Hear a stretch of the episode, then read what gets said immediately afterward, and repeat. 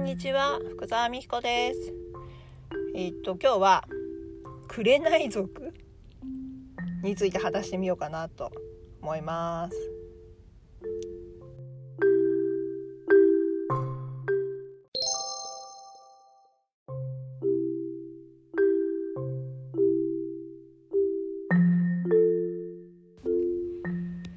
えっと紅族っていう言葉は皆さんご存知ですかね？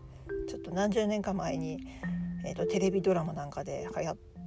たような記憶がうっすら残ってるんですけれども「えーと、紅」っていうのはあの紅っていう紅ではなくて、えー、何々してくれないっていう意味の紅族です。つまり、えーと何々してほしいっていう欲求が先に立つとかあとはえー、っとなんだろうな。理由？自分がこれこれできないのは何々してくれないせいだ。みたいな感じで人のせいにする？時によく使われるのかなというふうに思います。で私は今、えーと、子育て？子育てに関する情報発信をしたくてえー、っと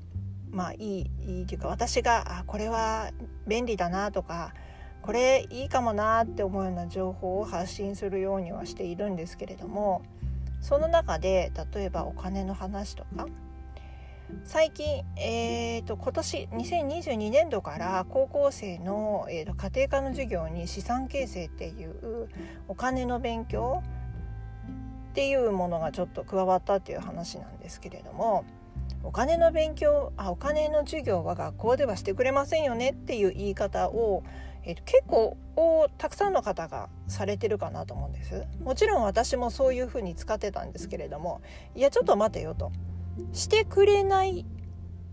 からしないっていうのとはまたちょっと違うのかなっていうふうにちょっと最近感じていて興味があったら自分でその情報を取りに行ったらいいじゃないかって思うんですね。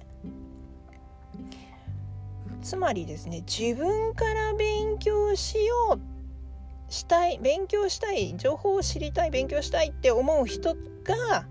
減ってるんじゃないかなっていう気がちょっとしています。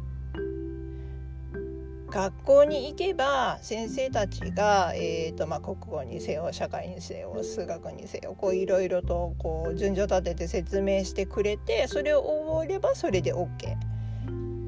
それで、えーと、テストの点が取れればそれで OK っていう何とも与えられたものだけ受け止めていればいいみたいな、えーと風潮になっている気がするんですけれどもそれでは本来いけないですよね。自分が、まあ、いろんな立場に立った時にいやこれどうしたらいいんだろうっていう判断を自分でできる人にならないといけないんじゃないかなっていう気がしています。ね、疑問に思った言葉も今だったらもう簡単にスマホで調べられてしまうので、えーと、これって何だろうって思ったタイミングで調べるのが一番、えーと、理解もできるし定着もするっていう風に思うんですよ。で、えーとまあ、私も息子が2人いますけれどもこれって何かなって結構質問が飛んでくるんですね私の方に。いやそれあなたスマホ持ってるんだから自分で調べてみたら？っ